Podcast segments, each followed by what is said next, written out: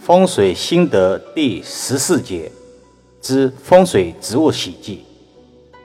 易遥老师在平时实际解卦中，不断强调类植的重要性与区别性。不是所有不同种类的类植都能带来好的运势。选择好的植物，不仅能够给自己的视觉带来享受，缓解眼睛的疲劳。还能在风水上增加自己的气运，比如一些生长旺盛的植物，像发财树、瑞罗、幸福树、摇钱树之类等，阔叶圆润的绿植。这些绿植有吉祥安康的寓意，能带来健康之气，让主人免受疾病的困扰。反之，阳宅中。比较忌讳带针、带剑之类的绿植，如仙人球、仙人掌、虎兰之类，在挡煞的同时，也是在损害居住人的气运。万事万物均有阴阳。易遥老师常挂在嘴边的一句话：“风水是一把双刃剑，用得好助运，用不好。”则是伤运。当注意到了风水植物种类的问题，却忽略了摆放位置的问题。阳宅内有不利空间和有利空间之分。如果把植物放在不利空间，不仅不能够增加自己的气运，还会产生相反的效果。同时，有利空间也要摆放相应作用的绿植。最后，还要遵循一个总原则，以美观协调为基。易阳老师一直告诫委托人：风水不是一劳永逸，是需要经营的，否则就没有“十年河东，十年河西”的说法了。植物的生长对风水的影响也是非常大的。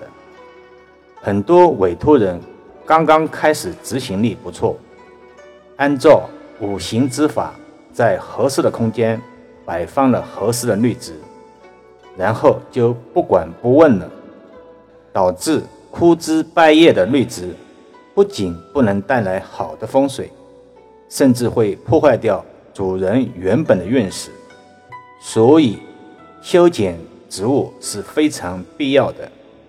把枯枝烂叶都清理掉，定时浇水，偶尔晒晒太阳，让植物健康成长，呈现春意盎然的意境，运势也会逐渐好起来。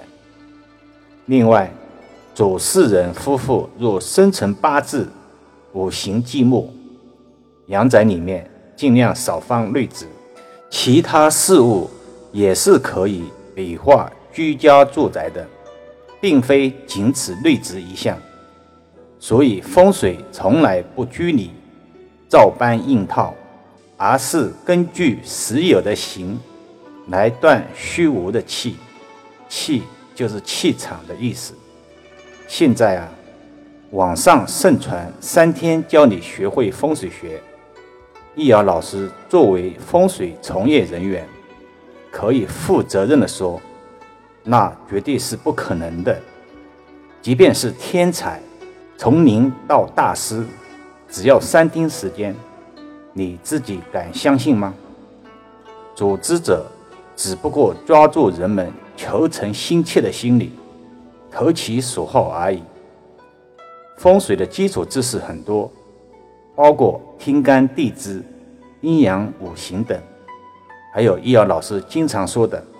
风水如同一套顶级的西服，要与主人的高矮胖瘦相符合，才能彰显品牌的贵气。不是所有好的风水结局都适合所有的人，这就要求风水师对八字的判断要特别精准，才能把好的风水布置给合适的人。批断八字的老师可以不精通风水，但风水先生必须要精晓八字义理。好了，更多分享，请至易瑶文化主页收听、点评、转发、收藏。